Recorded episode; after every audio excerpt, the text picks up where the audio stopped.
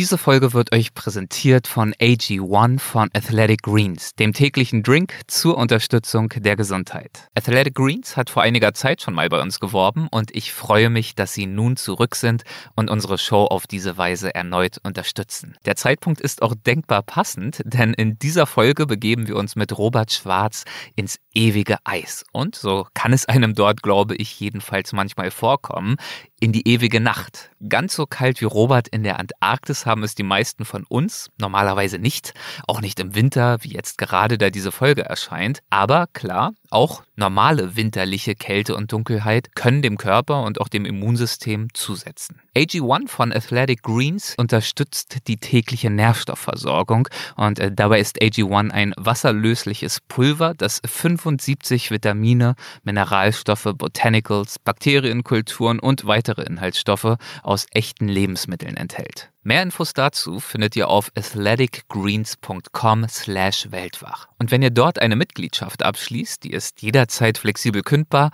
erhaltet ihr einen kostenlosen Jahresvorrat Vitamin D3 und K2 und fünf gratis AG1 Travel Packs mit dazu. Noch einmal www.athleticgreens.com slash Weltwach.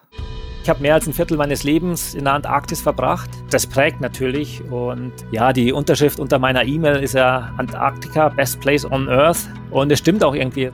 Ja, einmal die Polarlichter, das kommt einem als erstes in den Sinn. Also die sind absolut fantastisch. Das war erst immer wieder wert, runterzugehen. Und dieser gigantische Sternenhimmel, den man da hat, ohne Lichtverschmutzung wenn es dann so richtige Polarlichtstürme werden. Also da ist dann wirklich teilweise der gesamte Himmel von Polarlichtern erhellt. Man könnte draußen lesen, so viel Licht geben die ab. Der Schnee flackert nur so auf. Also das ist absolut gigantisch.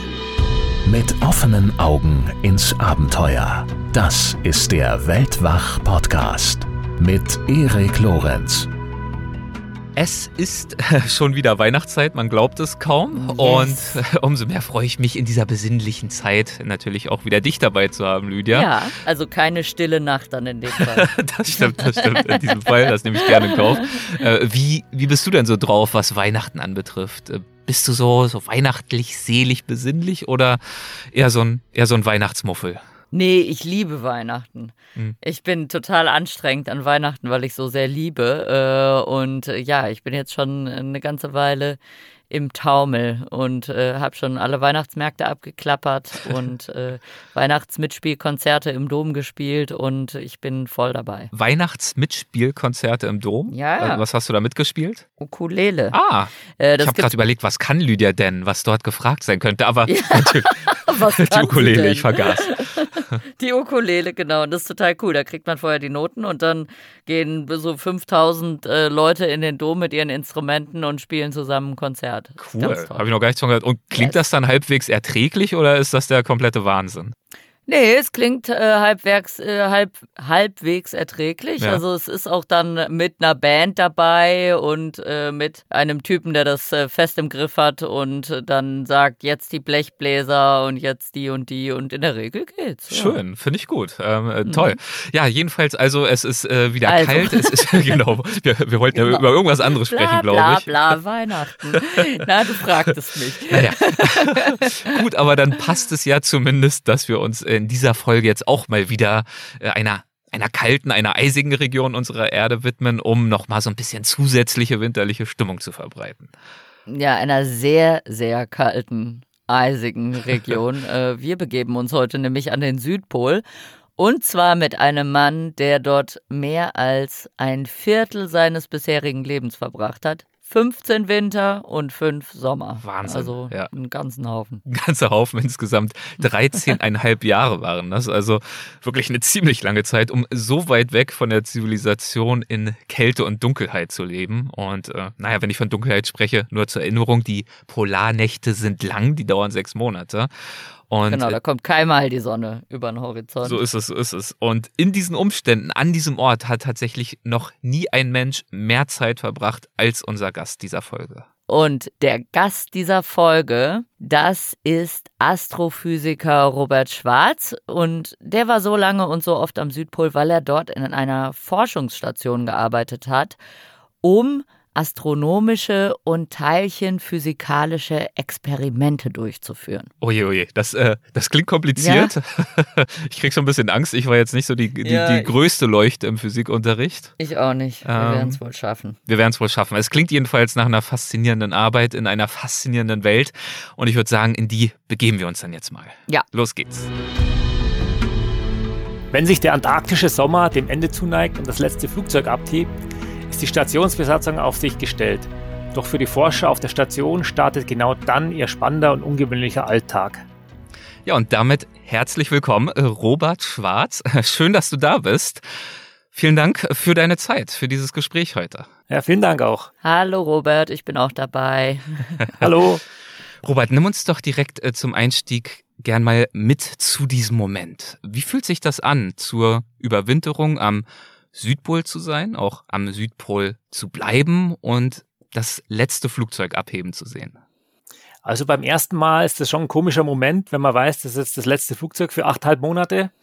Und äh, man hat das ja normalerweise nie, weil man kennt, okay, wenn mir das jetzt hier nicht passt, dann haue ich halt ein paar Wochen ab. Das geht die, da unten dann nicht mehr sondern ja, okay, das ist das letzte Flugzeug für achteinhalb Monate und man ist auf sich selbst gestellt. Also mit der, mit den restlichen Überwinterern damals, das war dann eben im Februar 97 mein erstes Mal, mhm. waren noch 27 andere Winterover, also 28 insgesamt. Das war die maximale Bettenanzahl in der Station und somit hat das auch die Anzahl der Winterover begrenzt. Fühlt man sich dann auch so ein bisschen ausgeliefert und klein, wenn man sieht, wie dieses Flugzeug da gen Horizont fliegt? Nee, eigentlich nicht. Also es überwiegt dann auch dieses, ähm, die ganzen Sommerleute sind froh, dass die rauskommen und das letzte Flugzeug bekommen, weil die freuen sich auf Neuseeland und Sommer dort und wir freuen uns, dass die Station endlich uns gehört. Also im Sommer ist es natürlich alles super hektisch und die Station ist überfüllt mit 150, teilweise bis zu 180 Leuten. Wow. Und es ist dauernd ein geschäftiges Treiben, draußen fahren immer irgendwelche Traktoren und jetzt heißt erstmal ein paar Gänge zurückschalten. Man ist auch eben von den Teleskopen, die ich ja da unten betreut habe, man hat die ganzen Experten da unten. Das sind im Sommer 10, 15 Leute für ein Teleskop da und man versucht so viel wie möglich aufzusaugen von allen, weil die hauen alle ab. und man ist dann entweder zu zweit oder alleine für so ein Experiment dann zuständig. Das sind ewig lange Arbeitstage, also so 16 Stunden sind keine Seltenheit, weil es die ganze Zeit hell und die Leute arbeiten halt, wann es ihnen immer passt und es passen sowieso nicht alle in das Labor aber man versucht halt eben von jedem was mitzunehmen und irgendwelche Informationen noch zu bekommen. Und ansonsten, man kann die dann auch über E-Mail erreichen, aber es ist halt dann alles wesentlich umständlicher. Und für uns heißt es dann auch einfach ein paar Gänge zurückschalten und erstmal äh, durchschnaufen Durchschlafen. Und, ja, Jahr. Genau. Ich wollte nämlich gerade fragen, du beschreibst das gerade schon, dass im Sommer da richtig was los ist und im Winter ein bisschen weniger. Vielleicht nimmt das äh, das auch schon vorweg, aber warst du, als du dann diese Sommerteams hast wegfliegen sehen, warst du da manchmal auch ein bisschen neidisch? Die haben jetzt sozusagen diesen Sommer hinter sich, endloses Licht, endlose Tage. Und du bist jetzt wieder für den Winter da und hast sechs Monate Dunkelheit vor dir? Nee, überhaupt nicht. Also da unten, also hier nervt es mich jetzt auch, wenn schon wieder um sieben in der Früh erst, oder erst um sieben in der Früh hell wird. Ja. Und um 17 Uhr schon wieder dunkel.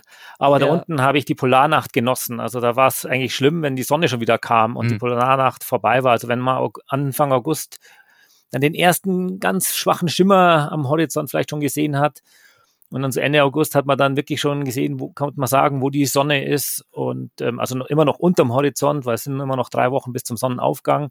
Aber es wurde schon deutlich heller und das fand ich immer schon furchtbar, dass die Polarnacht vorbei ist, der Winter vorbei ist.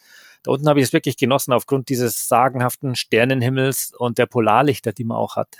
Ah, eben, ich wollte gerade fragen, warum ist das da für dich so anders als hier? Ist es tatsächlich dann der Himmel? Ja, also auf jeden Fall das auch und auch einfach von der Zeit her. Also es war Mitwinter war auch immer schon so, eigentlich ähm, ist zwar der höchste Feiertag in der Antarktis, aber irgendwie schon immer, oh schade, die Hälfte vom Winter ist schon vorbei. Man hat sich ja so viel vorgenommen für den Winter und wow, jetzt ist die Hälfte schon vorbei. Jetzt muss ich mich aber ins Zeug legen, dass ich meine ganzen Sachen schaffe, also jetzt äh, irgendwelche Bücher zu lesen, irgendwelche Projekte, an denen ich gearbeitet habe, also jetzt im, im Privaten. Genau, ich wollte gerade fragen, Arbeitsprojekte oder äh, reist man auch mit so privaten Projekten an für so einen Winter? Auf jeden Fall mit privaten Projekten. Man lernt an, sich nicht so viel vorzunehmen, weil also mein erstes Jahr, da war der Winter vorbei und ich habe nicht mal die Hälfte geschafft von dem, was ich machen wollte, also die ganzen Bücher lesen. Weil wenn man sich vorstellt, okay, man ist jetzt dafür ein Jahr unten, denke mir immer, ja, super, komme ich endlich mal dazu, die ganzen Sachen zu machen, wo ich sonst nie Zeit dafür habe.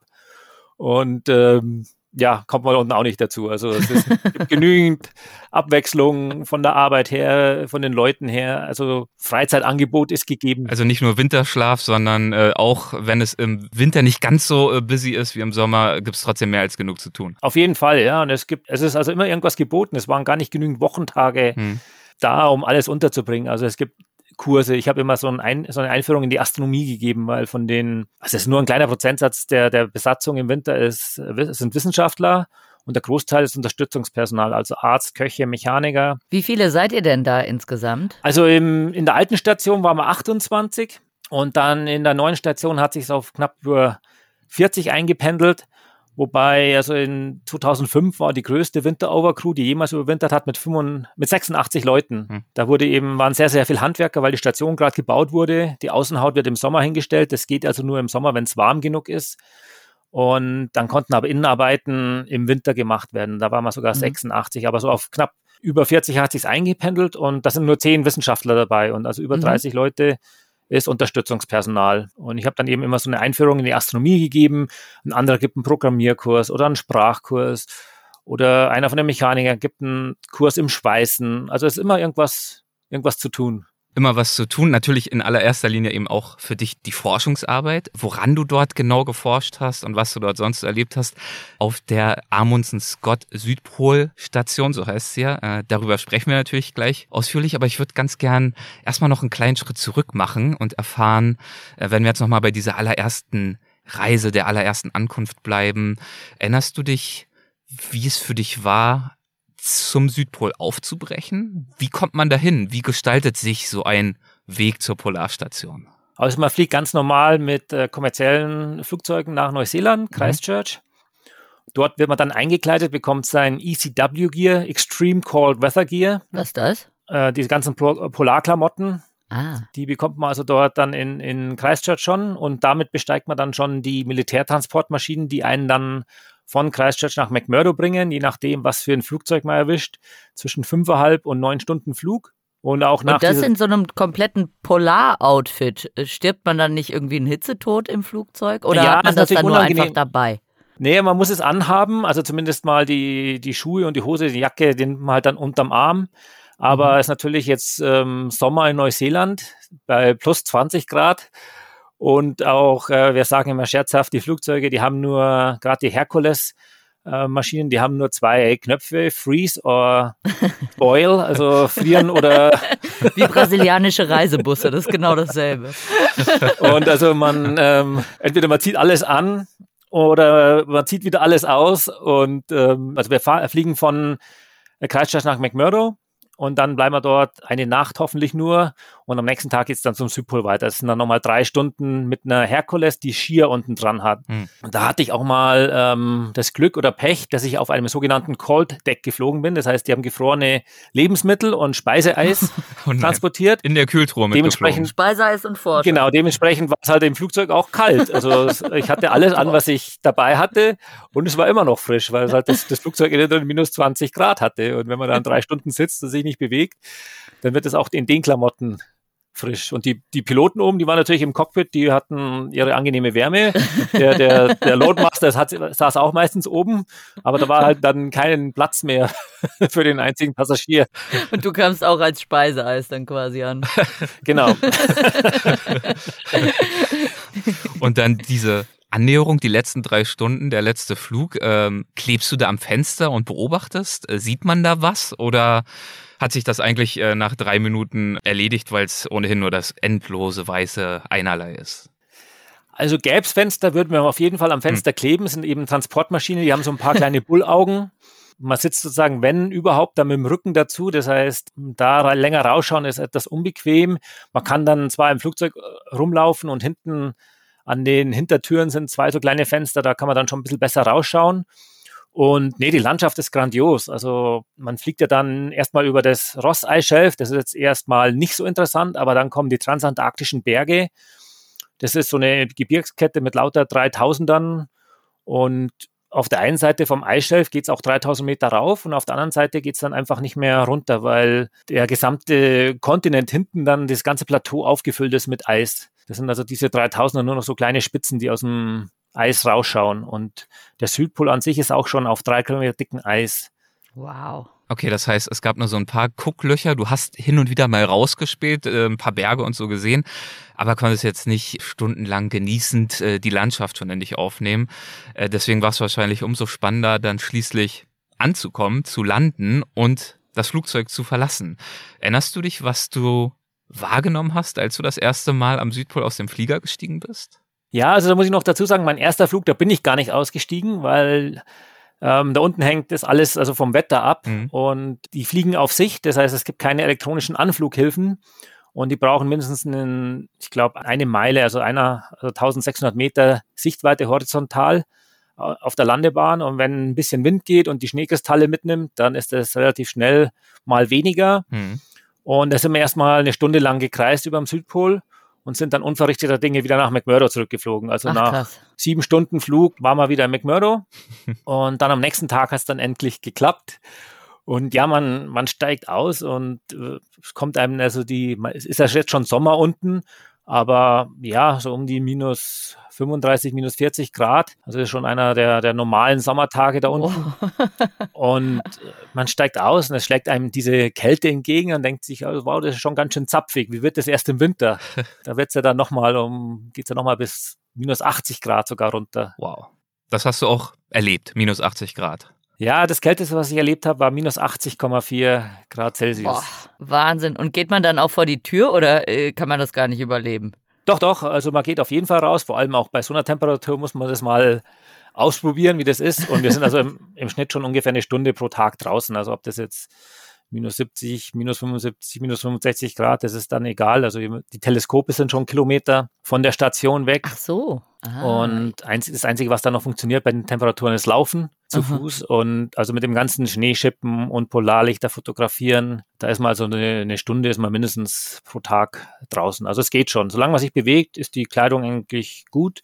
Die Schwachstellen sind Hände und, und Kopf, also drei Paar Handschuhe. Das ganze Gesicht ist verdeckt und zwei Paar Mützen der Wind ist eigentlich unangenehmer. Also minus 80 und wenig Wind ist also angenehmer als äh, minus 50 und, und äh, mehr Wind. Ja. Und sagt man da nicht total ein, wenn man da so einen Kilometer zu den äh, Teleskopen läuft, sagt man nicht total im Schnee ein oder ist der ziemlich fest? Der ist ziemlich fest. Also es sind jetzt nicht diese wunderbaren Schneekristalle, die wir kennen, sondern es ist dann dort schon so kalt, dass nur so kleine Eisplättchen, so hexagonale Eisplättchen da ausfallen.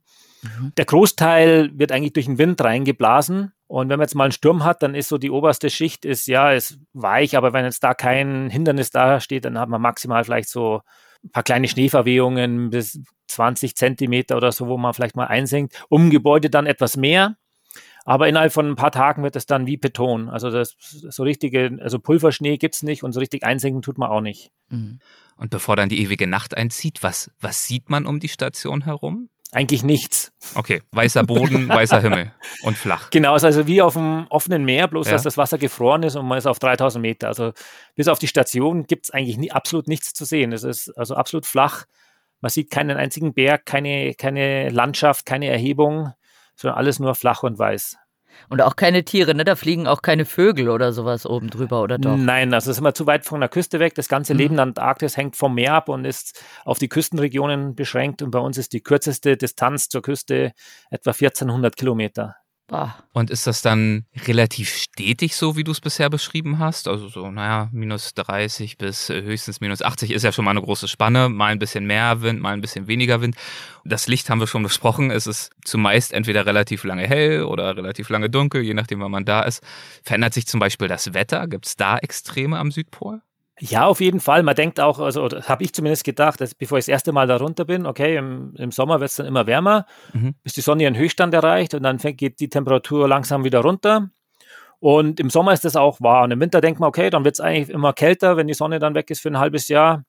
Und irgendwann, wenn die Sonne dann kommt, dann wird es wieder wärmer. Das stimmt im Groben auch, wobei man im Winter da recht starke Temperatursprünge haben kann so bis zu 30 Grad an einem Tag sind jetzt ähm, sind da drin.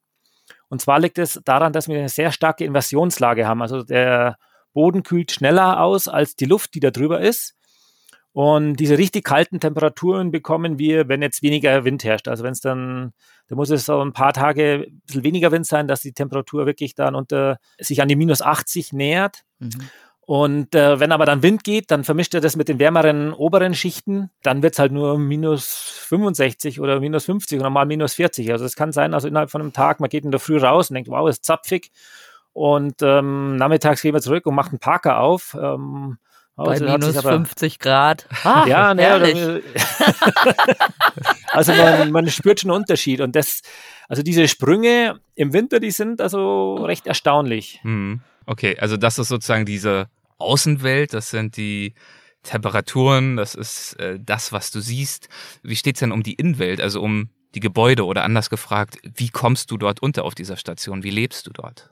Also die alte Station, als ich das erste Mal 96 runterkam, das war der sogenannte Dome, ein geostatischer Dom mit etwa 50 Metern Durchmesser, 17 Meter hoch, also so eine Aluminiumkuppel, die den Wind abgehalten hat und damit die Schneeverwehungen zwischen den Gebäuden, die da drin waren. Also dann auch rund und aus welchem Material? Aluminium war das, so eine ah. Aluminiumkuppel. Und mhm. ja, so halbrund, also wie so eine, so eine große Käseglocke im Prinzip. Mhm. Und ähm, da waren die drei Hauptgebäude drin. In einem waren im Prinzip so die, ähm, die Büros für die Teleskope, wo auch die Computer teilweise standen, um auf diese Teleskope zuzugreifen vom Dom aus. Ähm, Gab es das Meteorologie-Office, ähm, kleinen Computerraum und oben waren dann die kleinen Zimmer. Dann gab es ein zweites Gebäude mit der, den ganzen Kommunikationseinrichtungen, also Funk, einen kleinen Aufenthaltsraum, einen kleinen Billardraum und ähm, so ein paar Elektronikwerkstätten.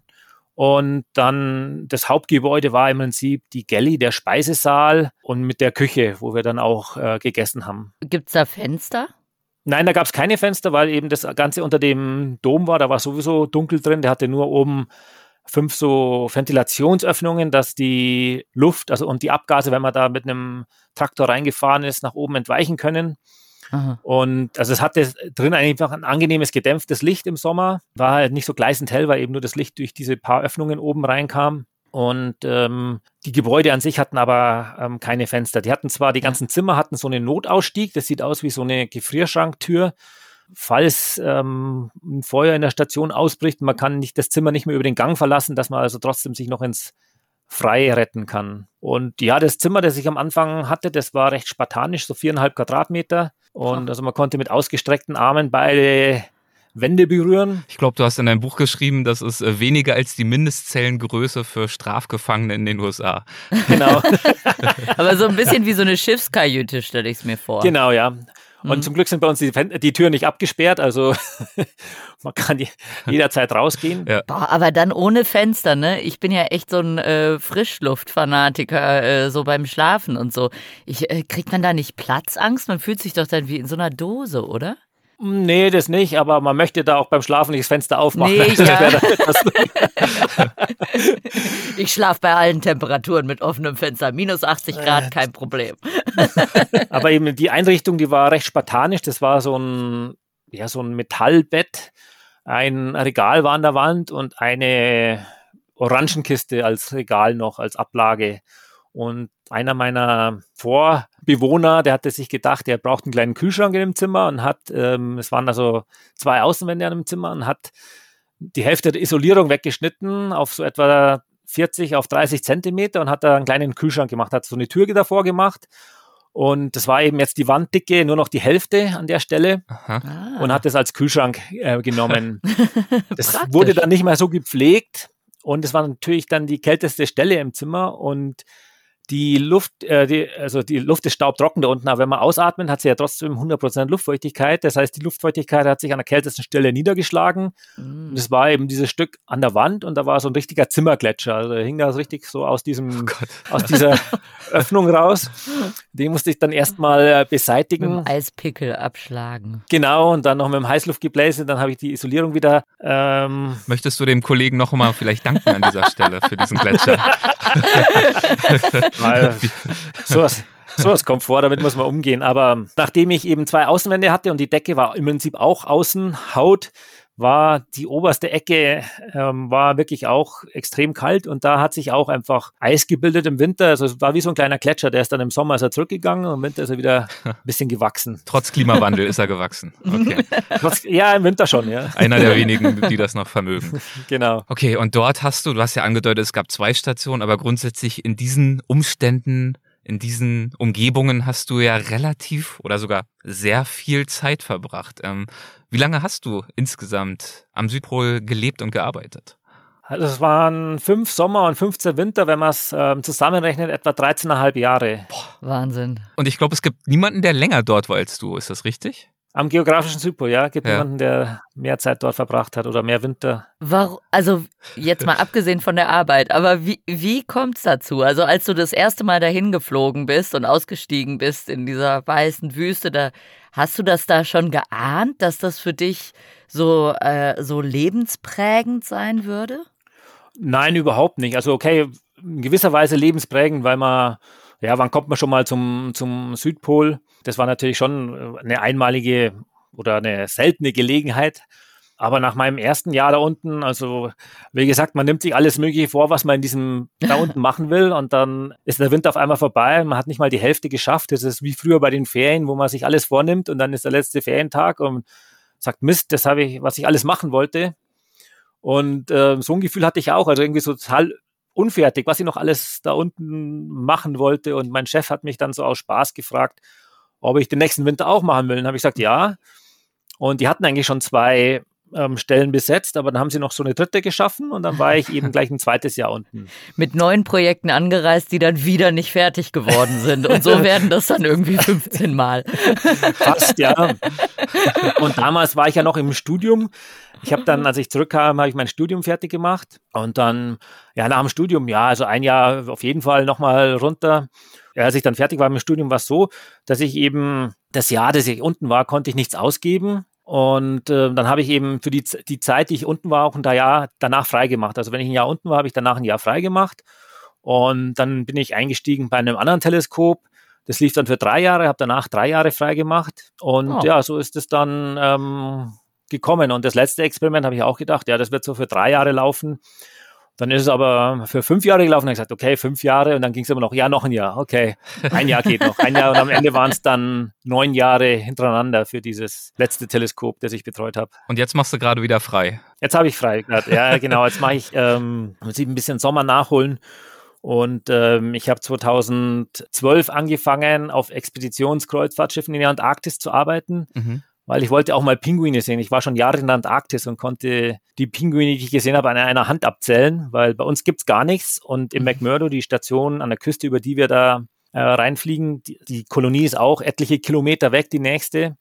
Und da sieht man nun mal ab und zu einen Pinguin, der irgendwo in der Mauser am, am Strand sitzt, sozusagen. So einen schäbigen Pinguin. Genau. Und dann äh, ich dachte, ja, das wäre doch mal was. Und seitdem arbeite ich also als Experte oder Lektor auf diesen Expeditionskreuzfahrtschiffen. Ah, ja. Und komme darüber in die Antarktis. Und das mache ich jetzt immer noch. So bist du also in diese Arbeit an diesem Ort reingerutscht. Du hast gerade auch schon beschrieben, warum du es dort so lange ausgehalten hast. Aber klar, die Umstände sind natürlich schwierig. Es ist relativ ungemütlich, was die Bedingungen anbetrifft. Vielleicht ist das ein guter Zeitpunkt. Du hast ja auch schon die Teleskope äh, mehrfach erwähnt. Warum und wofür du es unter solchen Lebensbedingungen dort unten eigentlich so lange aushältst? Was machst du dort? Warum bist du dort? Also ähm, das erste Teleskop, für das ich gearbeitet habe, war ein Neutrino-Teleskop. Und unsere Aufgabe war im Prinzip, also für jedes Teleskop, die dann im Winter am Laufen zu halten und schauen, dass die Daten rausgehen. Und für dieses Neutrino-Teleskop haben wir so zweieinhalb Kilometer tiefe Löcher ins Eis gebohrt mit heißem Wasser. Also wir sitzen ja auf drei Kilometer dicken Eis. Das hat damals noch so etwa vier Tage gedauert und dann hat man 24 Stunden Zeit, in diese Wassersäule unsere optischen Module zu versenken die dann noch mit einem Kabel zur Oberfläche mit dem Labor in Verbindung standen und man hat dann im Prinzip ähm, aus nicht nur einem von diesen Löchern, sondern aus mehreren ähm, Lichtblitze im Eis nachgewiesen. Und das Ganze dient dann als Teleskop. Und man hat dann gesagt, also man braucht ein wesentlich größeres Teleskop. Das ist dann IceCube, das jetzt im Moment immer noch in Betrieb ist, mit über 5000 optischen Modulen in 80 Löchern. Und die detektieren einen Kubikkilometer. Das heißt aber nur zum Verständnis, ihr guckt eigentlich nicht ins All, sondern ihr guckt ins Eis und dadurch ins All. Genau, also in, äh, wir nehmen im Prinzip das Eis als Detektormedium, als natürliches Medium, das schon da ist. Das Eis hat also in dieser Tiefe ist kristallklar, also nicht wie so dieser Eiswürfel aus dem Kühlschrank, wo man kaum durchschauen kann, sondern wenn man da unten also im Prinzip ein Stück Eis nehmen würde, das wäre wie Glas. Mhm. Und ähm, diese Neutrinos sind so ein bisschen die asozialen Teilchen der Teilchenphysik, die wollen also mit nichts wechselwirken, die gehen durch alles durch. Unser Körper wird pro Sekunde von Milliarden und Abermilliarden von Neutrinos durchströmt und die gehen durch uns durch, als wären wir gar nicht da. Die gehen eigentlich durch die ganze Erde durch, als wäre sie gar nicht da. Die gehen durch ganze Sterne oder Galaxien durch, als wären sie gar nicht da. Bloß eben ab und zu findet doch mal eine Wechselwirkung statt. Und in diesem Kubikkilometer Volumen, das wir da im Eis mit diesen Modulen ausgestattet haben, da gibt es halt dann ab und zu mal eine Wechselwirkung, also so ein Lichtblitz. Und den versuchen wir aufzufangen. Und das Ganze dient dann als Teleskop. Wenn ich weiß, also woher dieses Teilchen kam, wie dieser, dieser Lichtkegel dann durchs Eis saust, dann kann, weiß ich, woher dieses Neutrino kam. Ich weiß die Energie. Und insofern dient es dann auch als Teleskop. So, Lydia, du bist ja Wissenschaftlerin. Das äh, kannst du mir nachher bestimmt nochmal in Ruhe erklären, oder? ja, kein Problem, natürlich. Und, also im Prinzip ist es einfach ein Teleskop, das eben nicht mit elektromagnetischer Strahlung arbeitet, sondern eben mit diesen subatomaren Teilchen, die bei jeder Kernreaktion entstehen. Ja. Und eins der Ziele war, so absolute hochenergetische Neutrinos zu finden, die also auf der Erde nicht erzeugt werden, auch selbst in der Sonne mit Kernfusion. Das ist dagegen Pillepalle, äh, werden die nicht erzeugt, aber bei hochenergetischen Reaktionen, also von Quasaren um äh, schwarze Löcher herum, mhm. wenn die Teilchen da einstürzen, die stürzen sind nicht einfach sofort weg, sondern die fallen auf so eine Akkretionsscheibe um das schwarze Loch. Und das ist ein besseren Teilchenbeschleuniger kann man sich nicht vorstellen. Und also diese Reaktionen, die da entstehen, die erzeugen eben auch diese absoluten hochenergetischen Neutrinos. Das waren also die ersten Und drei diese Jahre Teile, die, die, die sind so hochenergetisch, dass sie weder auf der Sonne, an der Sonne entstehen, noch irgendwo auf der Erde, sondern eben durch schwarze Löcher oder was auch immer. Und die findet man dann, beziehungsweise ihre Überbleibsel, die Spuren der Reaktion, die findet man dann bei uns am Südpol im Eis? Ja, die, die findet man überall, aber man muss eben schauen, ob, dass man so eine seltene Reaktion dann auch eben nachweist. Dazu brauche ich eben den Detektor. Also es, mhm. die Reaktionswahrscheinlichkeit ist sehr gering, aber eben nicht null. Das heißt, wenn man lang genug wartet, dann kommt auch irgendwann so ein hochenergetisches Teilchen. Und Ice Cube hat jetzt in den letzten grob zehn Jahren also ein gutes Dutzend von diesen absoluten hochenergetischen Neutrinos nachgewiesen. Es gibt natürlich wesentlich mehr, aber eben die gehen durch die Erde auch einfach durch, als wäre sie gar nicht da. Mhm. Und vielleicht nochmal so ein Beispiel, ähm, wie durchdringend diese Neutrinos sind. Radioaktive Strahlung kann ich ja mit Blei relativ gut abschirmen. Und da gibt es so eine Halbwertsdicke, also wie viel Blei brauche ich, um eine gewisse Strahlungsmenge auf die Hälfte zu reduzieren. Und um den Kernreaktor langt da also ein paar Meter und dann bin ich schon, habe ich wesentlich weniger als die Hälfte um jetzt so einen Neutrinostrahl auf die Hälfte zu reduzieren, bräuchte ich Lichtjahre am Blei, also eine, oh. eine Dicke von Lichtjahren. Also Krass. da sieht man mal, wie durchdringend diese Teilchen sind. Also die gehen einfach durch fast alles durch, als wäre die Materie gar nicht vorhanden. Wahnsinn, ja. Schön. Ja, wir wollen ja hier bei Weltwach äh, gern auch hier und da mal die Vorstellungskraft anregen und so weiter und so fort. Das äh, bringt mich dann jetzt doch hier ans Limit, muss ich zugeben. Aber nein, äh, wahnsinnig spannend. Was erhofft ihr euch von dieser Forschung? Was kann man auf diese Art und Weise eventuell über die Erde, über den Weltraum, über die Vergangenheit des Universums, was auch immer, was kann man da äh, womöglich herausfinden? Also es ist natürlich alles ähm, Grundlagenforschung. Ja. Und also diese Astroteilchenphysik, die ist auch ähm, im Prinzip, welche Reaktionen gibt es überhaupt? Vielleicht erzähle ich gleich noch was über die zweiten zwei Teleskope, die ich betreut habe. Ähm, da ist es noch, ja, vielleicht sogar etwas dramatischer, was wir da beobachten. Mhm. Und zwar sind das Mikrowellenteleskope. Die sind jetzt auf der Oberfläche und der Grund, weshalb wir am Südpol sind, ist die extreme Trockenheit. Mikrowelle ist zumindest und, ein Begriff, den ich schon mal gehört habe. Jetzt bin ich wieder dabei. Genau. Und vom Popcorn kennt man. Richtig. Genau. Ja, okay, aber bei dir wahrscheinlich ein bisschen anders. Deshalb sind wir eben am Südpol, weil Mikrowelle kennt jeder mhm. und damit kann man ja wunderbar Essen aufwärmen. Mhm. Ja. Oder Getränke. Popcorn. Weil das ganze Essen, Popcorn, alles enthält Wasser. Und mhm. Mikrowellen werden perfekt von diesem Wassermolekül absorbiert. Deshalb haben wir ja die Mikrowelle für die Küche erfunden. Und ähm, wenn die aber absorbiert sind, ist die Mikrowelle weg. Das Wassermolekül schwingt dann etwas stärker, hat sich sozusagen erwärmt. Wenn ich jetzt aber Mikrowellen nachweisen will, dann möchte ich natürlich so wenig Wasser wie möglich in der Atmosphäre haben. Das heißt, ich muss mir irgendwo einen sehr, sehr trockenen Platz suchen. Und klingt vielleicht komisch, dass die Antarktis eine Wüste ist. Und also die ist trockener als die Sahara. Wow. Und auch ähm, die Bedingungen für Mikrowellenastronomie sind sogar noch besser als die Atacama-Wüste, was man eigentlich so im weitläufigen oft hört. Als die trockenste Wüste der Welt, ne? Die Atacama-Wüste. Also die trockenste Genau. Hitzewüste der Welt. Genau. Mhm. Und im Moment ist der Südpol eigentlich der beste Platz für Mikrowellenastronomie auf der Erde, der zugänglich ist. Es gäbe noch einen besseren Platz in der Antarktis. Der ist nochmal 1000 Meter höher, also da ist man schon auf 4000 Meter, hat noch weniger Atmosphäre über sich. Allerdings gibt es dort keine Station. Das macht natürlich die Logistik und den Aufbau eines Teleskops schwierig. Aber am Südpol gibt es eben die Station, die Logistik ist da. Und ähm, der nächstbessere Schritt wäre, Satelliten im Weltall zu fliegen. Aber das ist natürlich dann eine ganz andere Hausnummer, wesentlich teurer. Mhm. Also wir haben im Prinzip den besten Platz im Moment auf der Erde, um Mikrowellenastronomie zu betreiben. Und, Und was wollt ihr dabei sehen? Also worum geht es dabei? je weiter wir ins Weltall schauen, desto weiter schauen wir in die Vergangenheit. Also Sonnenlicht braucht schon 8 Minuten 20 Sekunden zu uns. Unser nächster Stern, Alpha Centauri, ist 4,3 Lichtjahre weg. Das heißt, wenn wir den heute Nacht beobachten, dann sehen wir, wie der vor 4,3 Jahren aussah. Die Andromeda-Galaxie, ähm, unsere nächste Nachbargalaxie, 2,2 Millionen Lichtjahre weg. Das heißt, wenn wir die heute Nacht anschauen, dann sehen wir, wie die vor 2,2 Millionen Jahren aussah. Mhm. Und das älteste Signal, was wir auffangen können, ist eben ein Mikrowellensignal. Und das ist 13,8 Milliarden Jahre unterwegs. Wow. Das heißt, wir schauen auch 13,8 Milliarden Jahre in die Vergangenheit und sehen im Prinzip das Baby-Universum, als es gerade 380.000 Jahre alt war. Und weiter können wir nicht schauen. Davor wird, danach wird das Universum undurchsichtig. Nahezu direkt hinten nach dem Urknall. Genau. Und ähm, zumindest in Wissenschaftskreisen zweifelt niemand am Urknall. Der ist also, da gibt es drei absolut unabhängige Beobachtungen, die sich eigentlich alle den Urknall voraussetzen. Eines ist eben diese Mikrowellenstrahlung. Aber es gibt so ein paar Probleme mit dieser Urknalltheorie, die sich allerdings sehr elegant lösen lassen, wenn man annimmt, dass sich das frühe Universum kurzzeitig exponentiell ausgedehnt hat. Also es hat ein paar tausend Mal seine Größe verdoppelt innerhalb der ersten Sekunde. Jetzt haben wir wieder die berühmte exponentielle Ausdehnung, wie bei Corona auch. Mhm.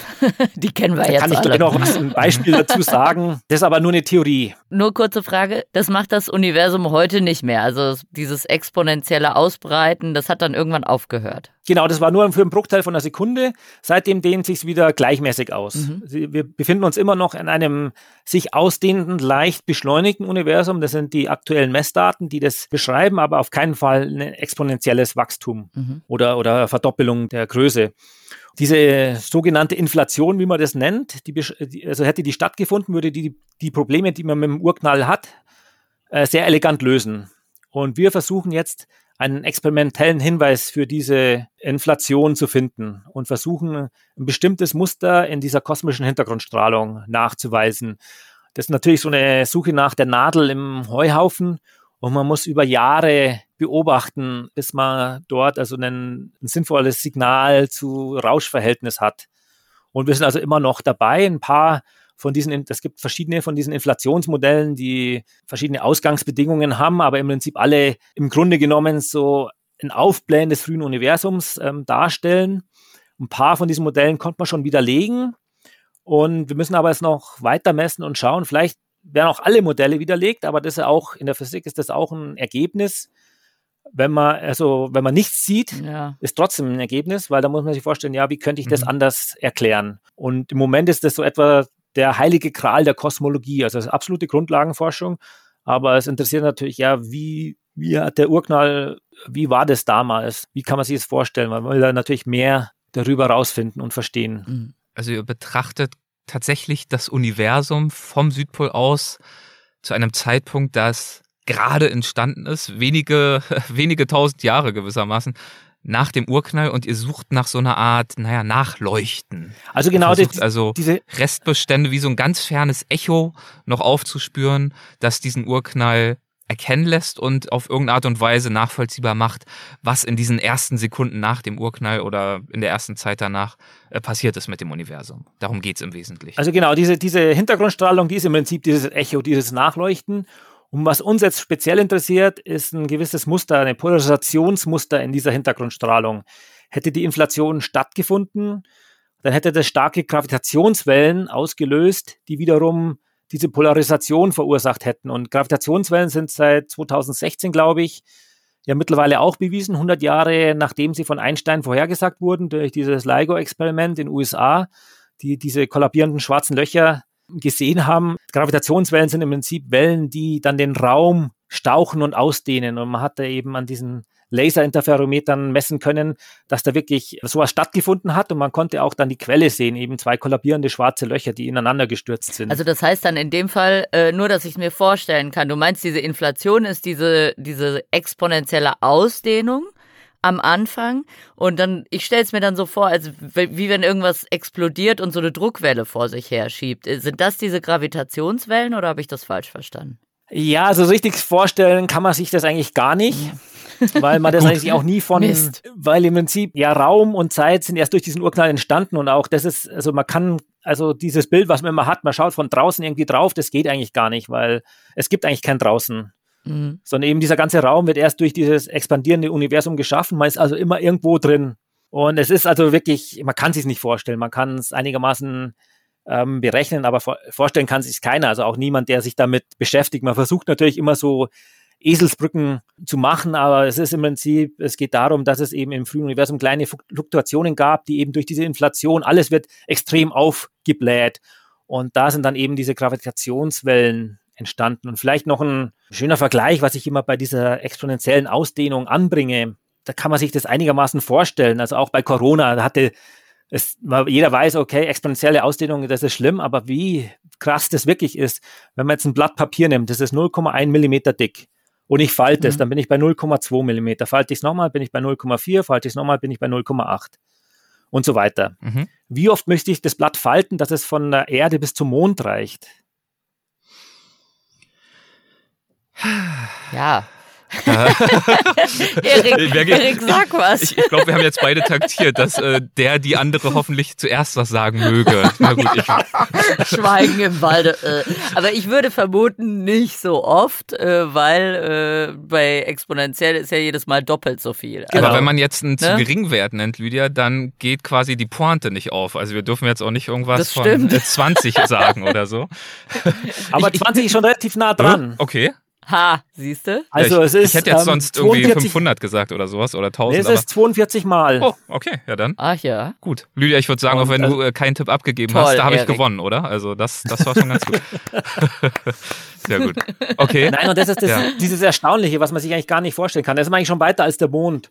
Und äh, wenn ich es 107 Mal falte, dann bin ich schon im Prinzip größer als das sichtbare Universum.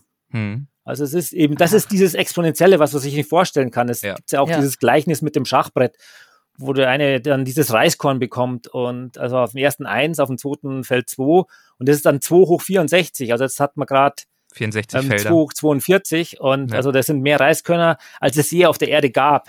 Ja. Und das mhm. ist eben das Exponentielle, was, was für uns eigentlich so schwer vorstellbar ist. Also das mhm. ist eben dieses, dieses Verdoppeln. Und das in diesem Fall in dieser kurzen Zeitspanne. Hm. Ja, Wahnsinn. Ach, da wird mir ganz schwindlig. Dann kehren wir doch vielleicht mal wieder auf die Erde zurück. Ja, ich wollte auch gerade sagen, lass uns wieder zur Erde zurückkehren, wieder zurück in die Forschungsstation. Mich würde nämlich interessieren, wie sieht denn dann so ein Arbeitstag aus? Also du hast gesagt, deine Aufgabe ist die Instandhaltung äh, der Teleskope und dass die Daten dann auch an die jeweiligen Forscher gehen. Wie arbeitest du da? Wie ist da so der Alltag? Also der Alltag ist, der wird eigentlich vom Teleskop bestimmt. Jetzt gerade mal, wenn ich das Beispiel nehme, das Teleskop, das ich als längstes betreut habe, das Spud Keck Mikrowellenteleskop für die letzten neun Jahre. Wir haben immer 42 Stunden beobachtet und da mussten wir sechs Stunden wieder runterkühlen. Also selbst der Südpol ist nicht kalt genug, sondern wir kühlen das Teleskop auf einem Viertelgrad über dem absoluten Nullpunkt, sprich äh, minus 272,8 Grad Celsius runter. Und ähm, dann können wir wieder 42 Stunden beobachten. Und dieses Runterkühlen dauert etwa so sechs Stunden. Das war die Zeit, in der ich im Prinzip alle Arbeiten, die sonst den Beobachtungsbetrieb behindert hätten, am Teleskop machen konnte. Sprich, also oben aufs Teleskop raufsteigen, schauen, dass kein Schnee auf dem Teleskop drauf liegt, den ganzen Groundshield, der das Teleskop von Störstrahlung abschirmt, von Schnee befreien, irgendwelche Sachen an der Mechanik reparieren. Weil sonst wird es wackeln während, während der Beobachtung. Ja, also es, äh, wir hatten sehr große Probleme mit Verschleiß. Es war also schon das, mhm. äh, das dritte Teleskop auf der gleichen Montierung. Ursprünglich war das gebaut, einem Objekt am Himmel, also einem bestimmten Bereich, einmal am Tag zu folgen, sprich eine Umdrehung pro Tag, grob 300 Umdrehungen pro Jahr. Wenn man sagt, im Sommer wird nicht dauernd beobachtet, sondern da wird das Teleskop auch mal ähm, abgegradet Und jetzt haben wir angefangen, über diesen, dieses Gebiet am Himmel zu scannen, immer so 60 Grad links und rechts davon. Und wenn man dann das hochgerechnet hat, hatte man statt 300 Umdrehungen etwa über 100.000 Umdrehungen pro Winter. Mhm. Und das ist natürlich ein extremer Unterschied. Und da hat sich dann Verschleiß bemerkbar gemacht, woran vorher niemand gedacht hat. Ja, und dann war man immer am Improvisieren und schauen, ja, wieso läuft es jetzt nicht und äh, woher kommen die ganzen Eisenspäne, die man findet, was reibt sich da ab. Das waren dann viele Sachen, die man dann gemacht hat, wenn das Teleskop eben gerade in diesen sechs Stunden kühlen war und ansonsten warm. Ja, genau. Also das ist dann quasi eher äh, mehr ein Hausmeister als ein Wissenschaftlerjob. Auf jeden Fall, ja. Ich bin auch so der Messknecht. Also, aber das ist, was mir eigentlich mehr liegt. Und abends ist er eigentlich dann, wenn irgendwas auf der Station passiert, also irgendwelche Spieleabende, irgendwelche Filme, die man anschaut, irgendwelche Klassen, irgendwelche dass man zusammen Volleyball spielt, irgendwelche Gesellschaftsspiele. Das heißt, da will man, will man natürlich dann in der Station sein und dann versucht man eben seinen Alltag so danach zu richten, dass man also alles am Teleskop machen kann, aber dann abends auch in der Station ist, wenn irgendwas stattfindet. Wenn was abgeht da. Ja, genau. Und man stellt sich auch immer so, äh, dann, dann äh, beobachtet man, man hat irgendwie immer noch so dieses antiquierte Bild im Kopf äh, oder vielleicht auch nur ich. Ich weiß zwar, dass es anders ist, aber dass man da dann durchguckt und dann sieht man auch tatsächlich was, aber in Wahrheit laufen einfach nur Daten auf dem Computer auf, ne? Genau, also die wenigsten Teleskope, selbst die optischen heute, da schaut keiner mehr durch, da ist eine CCD-Kamera Kamera dahinter oder ein Spektrograph, der das alles aufnimmt. Und das wird also wirklich alles mit dem, mit dem Computer beobachtet. Und bei uns würde man auch also im, im Mikrowellenbereich sowieso nichts sehen. Und man muss eben auch ähm, überhaupt, um da ein sinnvolles Bild zu bekommen, es langt nicht da, selbst ein paar Nächte zu beobachten. Selbst ein paar Südpolnächte sind dafür zu kurz. Also man muss dann wirklich über Jahre hinweg im Prinzip das gleiche Feld abscannen, um dann irgendwann ein sinnvolles Signal zu Rauschverhältnis hm. zu bekommen. Klingt ja fast nach der Ameisenbärenforschung. Da muss man ja anscheinend auch immer wieder an die gleiche Stelle. So ungefähr, ja. Ja, ja. Und das Signal zu Rauschverhältnis kommt mir auch irgendwie bekannt vor. Es rauscht viel im Ameisenbärenhirn. Sehr gut. Okay, das heißt, da haben wir jetzt so eine ungefähre Vorstellung davon, was du dort so machst, wie dein Arbeitsalltag aussieht. Was wirst du dann sagen, wenn du an deine vielen, vielen Monate und Jahre zurückdenkst am Südpol? Was magst du daran so sehr? Warum warst du gern so lange dort? Also, ähm, ja, einmal die Polarlichter, das kommt einem als erstes in den Sinn. Mhm. Also, die sind absolut fantastisch. Das war erst immer wieder wert, runterzugehen. Und dieser gigantische Sternenhimmel, den man da hat, ohne Lichtverschmutzung. Wahrscheinlich dort die intensivsten Polarlichter, die man sich überhaupt so vorstellen kann. Ja, es gibt andere Plätze auf der Erde, wo es vergleichbar ist, ja. zum Beispiel um Fairbanks, Alaska rum. Mhm. Wir sind aber innerhalb dieses Polarlichtovals, also die aktivste Polarlichtzone, das kann man also auch aus dem Weltraum sehen, das ist ein leuchtender Ring in der Atmosphäre. Und da sind wir im Prinzip fast auf, drunter auf der Innenseite von diesem, von diesem leuchtenden Ring. Also innerhalb von 24 Stunden haben wir immer eine Polarlichtaktivität. Und natürlich das ganze Jahr über, man kann die natürlich nur sehen, wenn es dunkel genug ist, also in der Polarnacht. Wie sehen diese Polarlichter aus? Also ich weiß nicht, Lydia, hast du schon mal welche gesehen? Nein, eben, eben nicht. Beschreib sie mir doch mal. Also äh, wenn man es äh, so beschreibt, dann vielleicht so ein einfaches ist so ein Lichtvorhang, also wie so ein Stor, der im Wind sich bewegt und das am Himmel aus Licht. Hm. Der erste Eindruck ist oft erstmal ernüchternd, weil man kennt diese ganzen farbigen Bilder aus irgendwelchen Büchern, aus Fernsehen und so weiter. Und unser Auge ist natürlich bei geringer Lichtintensität nicht sehr gut, Farben zu erkennen. So nachts sind alle Katzen grau. Mhm. Und also die normalen Polarlichter, wenn sie jetzt nicht sehr intensiv sind, dann sehen die auch erstmal so, nur so weißlich aus. Aber man sieht, dass die sich bewegen. Manchmal sieht es wirklich aus wie eine Wolke, was man vielleicht so hier sieht, so eine Wolke, die vom Mond oder von der untergehenden Sonne noch angeschienen wird. Und da unten, ja, es ist aber kein Mond da und auch die Sonne ist schon seit Wochen weg. Und also man weiß, okay, das ist jetzt keine Wolke, sondern das ist wirklich äh, ins, äh, von diesen Polarlichtern. Und wenn die Intensität dann größer wird, dann kann man auch so die Farben so ein bisschen wahrnehmen. Vor allem das mhm. Grün, weil unser Auge achtmal so empfindlich im grünen Bereich ist wie im blauen und roten. Also das Grüne können wir am besten auffangen. Aber wenn es dann so richtige Polarlichtstürme werden, also da ist dann wirklich teilweise der gesamte Himmel von Polarlichtern erhellt. Man könnte draußen lesen, so viel Licht geben die ab. Mhm der Schnee flackert nur so auf. Also man ist ja nicht immer mit dem Blick nach oben, wenn man draußen rumläuft. Also manchmal sieht man auch einfach, wie der Schnee auf einmal aufflackert und man schaut nach oben und hat man gerade so einen Polarlichtausbruch. Also das ist absolut gigantisch. Und wie, wie bekommt ihr das mit? Also, äh, weil du hast doch gesagt, ihr habt keine Fenster. Also, wie bekommt ihr mit, dass gerade draußen total der Polarlichtpunk abgeht? Also es gibt so eine ähm, Polarlichtvorhersage, weil es sind geladene Teilchen von der Sonne. Mhm. Und ähm, gerade zum Beispiel, wenn ich Sonnenflecken habe, da werden vermehrt Teilchen ins Weltall abgegeben. Und diese Sonnenflecken, die kann ich im optischen sehen. Da braucht es also nur 8 Minuten 20 Sekunden, diese Information. Die Teilchen sind allerdings langsamer, die brauchen bis zu zwei Tage, bis die bei uns sind. Das heißt, man kann sich schon, also gibt es Webseiten, wo man die Polarlichtaktivität ähm, sozusagen vorhersagen kann. Mhm. Einfach aufgrund, äh, wie viel Sonnenflecken gerade zu uns zeigen, ob da ein CME, also so ein Coronal Mass Ejection, also auf einmal so ein richtiger Masseauswurf der Sonne stattgefunden hat, und ob der Richtung Erde geht, wie das Erde, irdische Magnetfeld. Ähm, da gibt es also verschiedene Faktoren und dann kann man wie in Wettervorhersage auch, kann man sich anschauen, wie wird es. Und äh, manchmal passt es auch, manchmal passt es nicht, wie beim Wetter auch. Aber es ist eigentlich so, dass die Leute, die das wollen, wir haben alle ein Funkgerät, schon aus Sicherheitsgründen. Einmal sind wir alle Teil eines Notfallteams. Und zweitens äh, darf man die Station ohne Funkgerät nicht verlassen, falls draußen irgendwas passiert, dass man Hilfe holen kann. Es gibt ja kein Handynetz oder was in, in, in mhm. dieser Art. Das ist also auch ähm, also für unsere Sicherheit. Und das muss natürlich auch 24 Stunden am Tag an sein, dieses Funkgerät. Und wer will, der kann sich ja noch auf so einen Polarlichtkanal setzen lassen. Das heißt, wenn draußen jemand jetzt unterwegs ist, was oft der Fall ist, also die eben einer von uns, die zu den Teleskopen rausläuft, es gibt genügend Leute, die irgendwie die ganzen Außengebäude, also wirklich Hausmeister, die schauen, ob die Heizung in allen Außengebäuden läuft und so weiter, die da dann draußen unterwegs sind. Und wenn die jetzt irgendwas Tolles sehen, dann machen die sozusagen All-Call über dieses Funkgerät und wer auf diesem Kanal ist, bekommt es dann mit und kann dann rausgehen oder nicht. Mhm. Und ich hatte auch bei mir im Labor noch so eine ja, Polarlichtkamera gebastelt, die oben in so einer beheizten Box auf dem Dach war und den ganzen Himmel gezeigt hat. Und da konnte ich also in Echtzeit sehen, wie gerade die ah. Polarlichtaktivität ist. Und dann hatte ich noch eine zweite Box mit einer ähm, normalen Kamera, die ich aber auch über einen Laptop ähm, im Labor auslesen konnte. Dann konnte ich mal auch eine Probeaufnahme machen. Da hat man dann schon etwas mehr gesehen, weil die dann etwas länger belichtet war, also nicht nur wie so ein mhm. Videobild. Und ja, dann vom Labor war ich innerhalb von einer Minute angezogen und draußen. Das ging da recht schnell und dann konnte man eben Polarlichter fotografieren. Clever. Das heißt, das war dann eins von deinen äh, Projekten, die du dann durchziehst. Wenn du da genau, so also da ähm, gerade eben auch das Fotografieren bei diesen tiefen Temperaturen ist auch was anderes.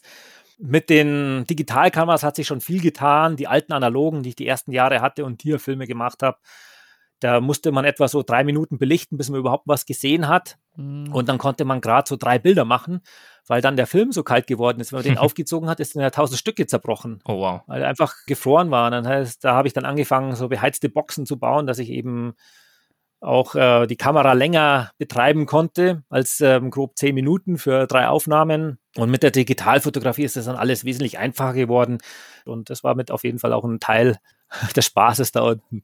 Und zusätzlich gab es ja auch noch Spaß, ähm, weil ihr hattet zum Beispiel, ich glaube, irgendwelche Läufe durch alle Zeitzonen, also quasi einmal ganz dicht um den Südpol drumherum. Ihr hattet, glaube ich, auch eine schöne Sauna, in der ihr euch dann immer aufgewärmt habt. Also es gab noch so ein paar Aktionen und Annehmlichkeiten, äh, die die Zeit dann nochmal zusätzlich kurzweilig gestaltet haben. Ja, du hast ja eben auch von Volleyballturnieren erzählt und dass man abends auf jeden Fall Feierabend haben wollte, um dann mit den anderen noch Spieleabende zu machen. Also es ist schon auch was los. Auf jeden Fall, ja. Und wie gesagt, die, die Wochentage haben gar nicht ähm, ausgelangt, ähm, um alles unterzubringen. Und dieses Race Around the World, also dieser Lauf durch alle Zeitzonen, der ist immer am ersten oder mittlerweile am ersten Weihnachtsfeiertag. Und ja, nachdem wir wirklich am geografischen Südpol sind, laufen ja auch alle Zeitzonen zusammen. Und wenn man einmal am Südpol rumgeht, ist man eben durch alle Zeitzonen gegangen. Das kann man sehr schnell machen, indem man direkt um die Station, also um den Pol läuft, dann hat man es innerhalb von ein paar Sekunden geschafft. Oder aber dieses Race Around the World sind dreimal eine Meile, drei Runden, jeweils also eine Meile lang, also ungefähr fünf Kilometer um den Südpol. Und ähm, die Läufer werden gewertet, aber es hat sich mittlerweile, gibt es da die, die urigsten Gefährte, also die Ice Cuber, die von dem neuen äh, Neutrino-Teleskop, die hatten riesige Kabeltrommeln, wo diese Kabel drauf waren und die haben sich dann aus diesen Kabeltrommeln einen Streitwagen gemacht, der dann von einem Fahrzeug gezogen wurde oder andere machen eine Couch auf den Schlitten und lassen sich vom Skidoo rumziehen und andere verkleiden sich wieder. Also da ist der Fantasie keine Grenzen gesetzt. Das ist auch eben Weihnachten ist also Hochsommer, da ist dann relativ warm, also dann so ein heißer Sommertag hat dann auch schon mal minus 20 Grad. und dann ja, die kleine Sauna, das ist ganz angenehm. Und ähm, Es ist natürlich auch eine amerikanische Station, das heißt, die Temperatur wird auch in Fahrenheit gemessen und minus 100 Fahrenheit ist ja so eine magische Marke, das entspricht minus 73,4 Grad Celsius. Mhm. Und wenn die Temperatur draußen also unter minus 100 Fahrenheit fällt, wird die Sauna auf über 200 Fahrenheit plus eingeheizt, also 95 Grad äh, plus. Mhm. Und dann bleibt man in der Sauna, bis man es nicht mehr aushält und läuft nur mit Schuhen bekleidet einmal um den geografischen Südpol und hat dann 300 Grad Fahrenheit oh Temperaturunterschied Meine Güte. und ist dann Mitglied im 300er Club. Was für eine Ehre. Aber wahrscheinlich, aber ja. wahrscheinlich nicht nackt, oder? Doch, doch, also nur mit Schuhen bekleidet. Ach du Schande, ey. Eieiei, das tut mir schon äh, in der Vorstellung. Ich bleib weh. bei der Tropenforschung. ich nehme an, du gehörst dann dementsprechend auch zu diesem 300er Club. Ja, ja, doch, das, macht, das machen die meisten. Also. und, und das ist nicht gefährlich irgendwie gesundheitlich? Also so einen gewaltigen Temperaturunterschied sich zuzumuten? Also dadurch, dass es eben jetzt äh, erstmal nur Luft ist, man springt dann nicht ja. ins kalte Wasser, ist der, also wenn man aus der Sauna rauskommt, fühlt es sich erstmal gut an.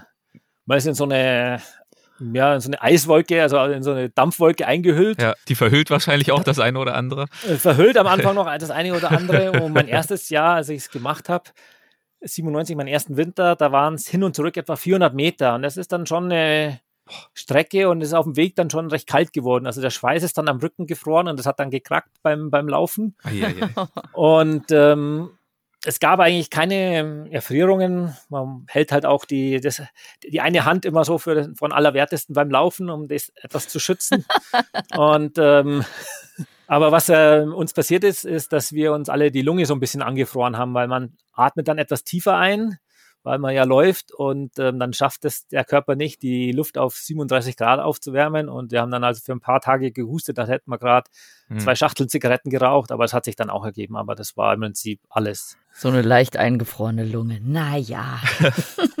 Waren dann also richtig was los in dieser Landschaft, in dieser Kälte, in dieser Dunkelheit mitunter auch. Wie ist es denn für dich, wenn du aus dieser Welt dann jeweils nach etlichen Monaten wieder zurückkehrst nach Deutschland? Was nimmst du besonders wahr, wenn du zurück bist aus der Antarktis? Also wir kommen ja erstmal nach Neuseeland, mhm. weil wir über Neuseeland, über Christchurch rein und raus fliegen und das ist auch unser Weg zurück. Und das Schöne an Neuseeland ist ja dann, wenn wir dann im, wenn ich da Mitte November oder so da zurückgekommen bin, ja schon so Sommeranfang, da nimmt man erstmal wahr die Luftfeuchtigkeit. Also selbst wenn es ein normaler, trockener Tag ist, ist es mhm. noch wesentlich mehr Luftfeuchtigkeit als bei uns. Und äh, das ist auf jeden Fall einprägend, wenn also diese Transportmaschinen, wenn die dann zu ihrer Parkposition rollen, dann machen die oft schon die Heckklappe auf und es kommt so ein Schwall Luft rein, noch mit Kerosinabgasen vermischt, aber da jeder macht einen riesigen Luftzug und endlich ah, feuchte, feuchte Luft, Gerüche. Und ähm, dann ist das erst. Gerüche, ne? Ja, klar, weil es riecht natürlich auch noch gar nichts. Genau, durch die, diese extreme Kälte und diese Trockenheit, also die Schleimhäute, ja. das ist alles eigentlich eingetrocknet, nimmt man das gar nicht so wahr. Und dann auf so viele Sachen, die mir als erstes dann mal wieder bewusst waren, im Vogelgezwitscher, Hundegebell, Hunde, überhaupt Kinder zu sehen. In der Antarktis gibt es jetzt, also zumindest äh, bis auf äh, wenige Ausnahmen, so argentinische Stationen, die ja wirklich Familien unten haben. Aber bei uns gibt es ja keine Kinder. Mal wieder Kinder zu sehen, ähm, Hunde, Bäume, Gras. Einer der ersten Wege ist dann in den botanischen Garten, barfuß hm. durchs Gras zu laufen ja. und an den, in den Rosengarten zu gehen, an den Rosen zu riechen. Also diese Sachen, die nimmt man dann äh, wesentlich stärker wahr. Man freut sich auch auf eine längere Dusche mal, also nicht nur bei uns ist es am Südpol begrenzt auf zweimal zwei Minuten pro Woche. Hm. Und das sind so Sachen, die man einfach mal wieder bewusst wahrnimmt. Und auch, ähm, ja, mittlerweile in, in, im Handy-Zeitalter. Unser, unser Handy war jetzt ein Jahr nicht vernetzt. Da wären ja, es war also, okay, willkommen hier in, in oh dem Gott. und dem Netzwerk wieder. Und dann kommen erstmal die ganzen Updates und alles. Und findet wahrscheinlich erstmal der WhatsApp-Hagel statt und so. ja, ja, genau. Und, Ach, äh, krass, dann habt ihr kein Handy. Wie machst du das denn? Wie bleibst du denn mit zu Hause dann im Kontakt? Es geht schon über Internet und also über E-Mail. Und ich meine, okay, man kann dann, ähm, wenn man das äh, es gibt genügend Programme, also die auch dann auf dem PC laufen, wo man eben mit daheim dann in Verbindung bleiben kann. Aber ja, das, also es gibt kein, kein Handynetz. Das ist natürlich auch ein Problem, wenn man dann irgendwo mal anruft bei einer Bank, ja, wir schicken Ihnen jetzt eine SMS und sagt, ja, das funktioniert nicht, ich kann keine SMS empfangen. Nee, das kenne ich aber auch aus dem Panther. Ne?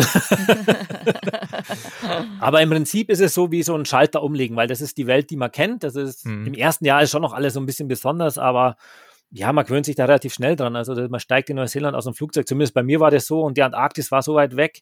Man versucht dann natürlich ähm, ja, ein, zwei Wochen mindestens in Neuseeland zu bleiben, um ein bisschen Sommer zu haben, weil das war dann der einzige Sommer für das Jahr.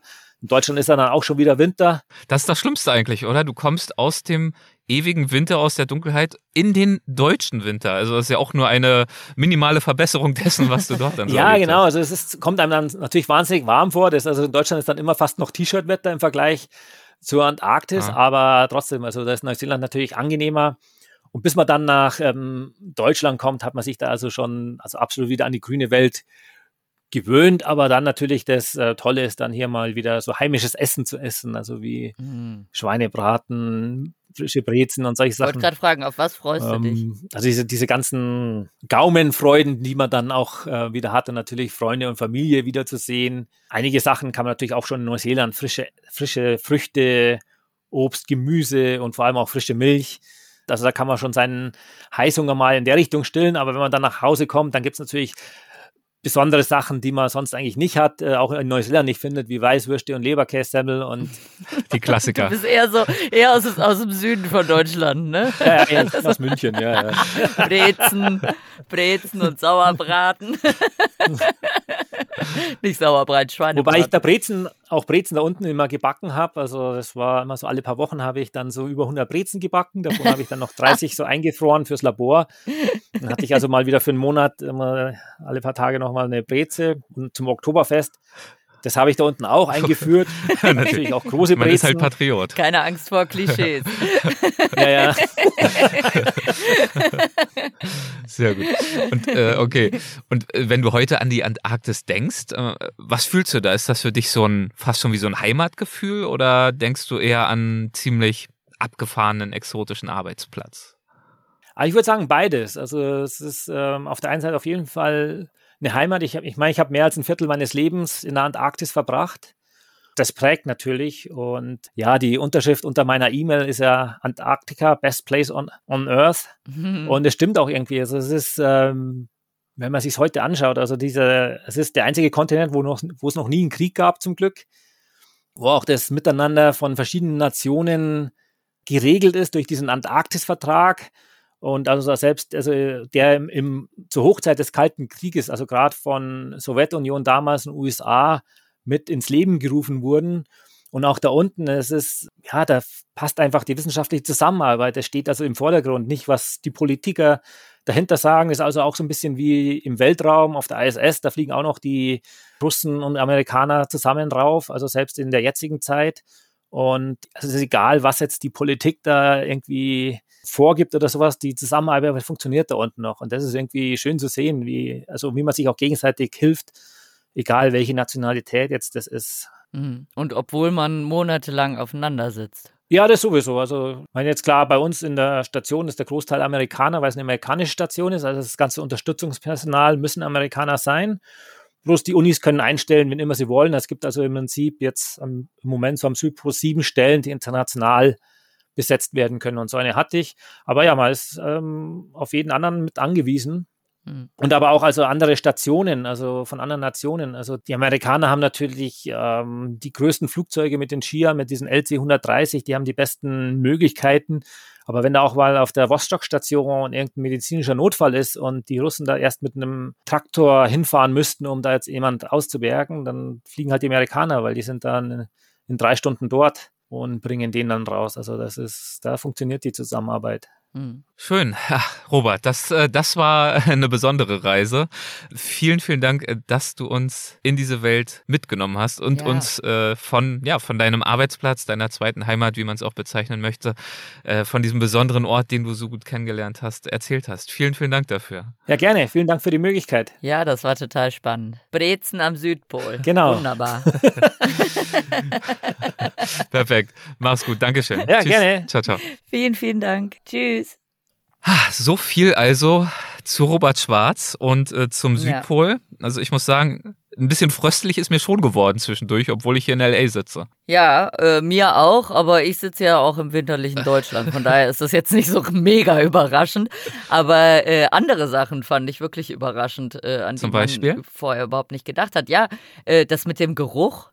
Das ist natürlich logisch. Ja. Du hast ja da nur künstliche Gerüche, weil äh, Schnee riecht ja nicht. Also das heißt, die Antarktis riecht nach nix. Das stimmt, das stimmt. Da, ja, das ist ein guter Punkt. Also ich muss sagen, bei mir schwingen immer noch diese Eindrücke nach. Zum einen diese wunderbaren Polarlichter. Das, Mhm. Ich habe ganz schwache Polarlichter mal in, äh, Nordschweden gesehen und schon das war wahnsinnig beeindruckend. Und ich glaube, das, was sich dort am Südpol abspielt, ist nochmal eine ganz andere Nummer. Und Ja. was bei mir auch so ein bisschen noch nachschwingt, sind so diese zehn Minuten, in denen er dann wirklich äh, ein bisschen tiefer in die Physik eingestiegen ist. Ich fühle mich immer noch so ein bisschen durchgeschüttelt und gebeutelt. Du hast auch geguckt wie ein Auto währenddessen. Ich werde jetzt gleich nochmal bei Google vorbeischauen und vielleicht nochmal das eine oder andere vertiefen. Konnte ich mir auf einmal total gut vorstellen, wie klein Erik in der Schule saß. Äh, was? Im Physikunterricht. Ja, äh, Und ich sah wahrscheinlich auch nicht viel besser aus. Also ich habe auch äh, nicht sehr viel verstanden. aber dafür gibt's das Buch, das sei nochmal erwähnt, von Robert Schwarz, Mhm. ähm, mit dem Titel Unter den Polarlichtern der Antarktis 15 Winter leben und forschen am Südpol. Da erklärt er das natürlich alles nochmal ganz in Ruhe und äh, sogar noch verständlicher. Wobei ich kann mir durchaus auch vorstellen, dass manche Hörerinnen und Hörer von uns gerade mit den Augen rollen, nach dem Motto, Ja. war doch alles ganz klar. Also es kann auch an uns liegen. Also ich glaube ehrlich gesagt, selbst, und das hat er ja auch gesagt, selbst ein Astrophysiker kann das nicht so richtig verstehen, weil es Da du einfach so abgefahren Ach, ist. Gut, ah, jetzt fühle ich mich schon wieder besser. Richtig. Von richtig. daher sind wir in bester Gesellschaft. Sehr schön. Ach ja, gut. Also, ich danke dir, Lydia, für die neue Runde. Äh, wünsche dir noch Ja, einen äh, sehr, sehr gerne. Endspurt gen Ende des Jahres. Und ich würde Ja. sagen, dann sehen wir uns nächstes Jahr hoffentlich wieder. Genau, in alter Frische. Mach's gut, Erik. Mach es gut, bis dann. Ciao, ciao. Tschüss.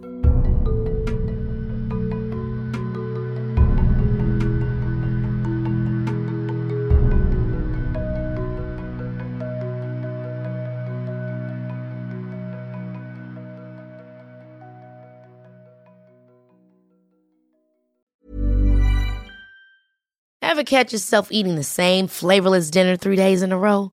Dreaming of something better? Well, HelloFresh is your guilt-free dream come true, baby. It's me, Kiki Palmer. Let's wake up those taste buds with hot, juicy pecan-crusted chicken or garlic butter shrimp scampi. Mm. Hello Fresh. Stop dreaming of all the delicious possibilities and dig in at HelloFresh.com. Let's get this dinner party started.